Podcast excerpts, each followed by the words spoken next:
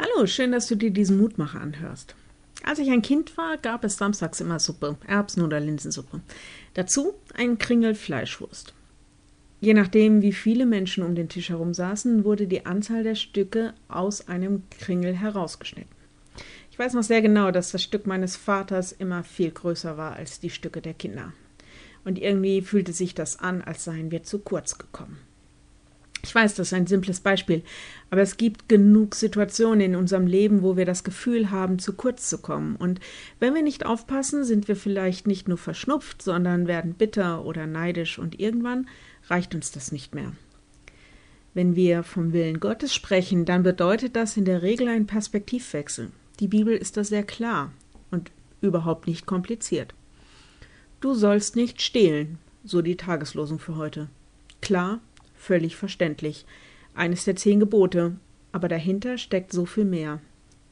Weil wir uns von Gott in allen Dimensionen des Lebens gut versorgt und umsorgt wissen, weil wir ihm vertrauen, dass er uns für unser Leben genug gibt, so dass es gut für uns ist, brauchen wir niemanden etwas wegnehmen.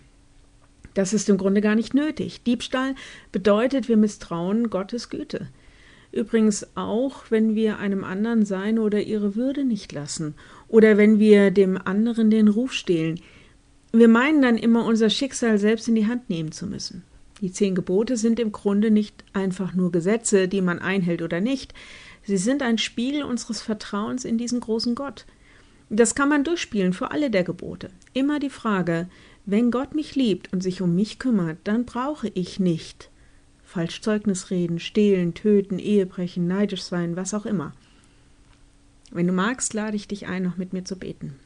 Lieber Herr, ich bitte dich, dass du in mir das Wissen festigst, dass ich dir vertrauen kann, so dass ich erkenne, dass es gar nicht nötig ist, mit ausgefahrenem Ellbogen mich mit Leben selbst zu bedienen. Lehre uns deinen Willen, dass es besser wird mit uns.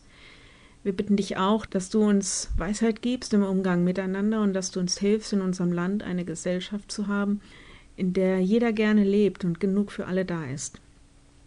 Da gib auch unseren Politikern Weisheit und den Mut, gute Maßstäbe zu leben. Wir bitten dich für alle, die zu kurz kommen im Leben, denen irgendetwas fehlt und die nicht gesehen werden.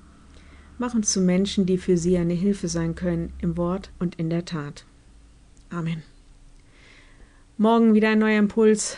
Dann Birte Kimmel. Bis dahin. Tschüss.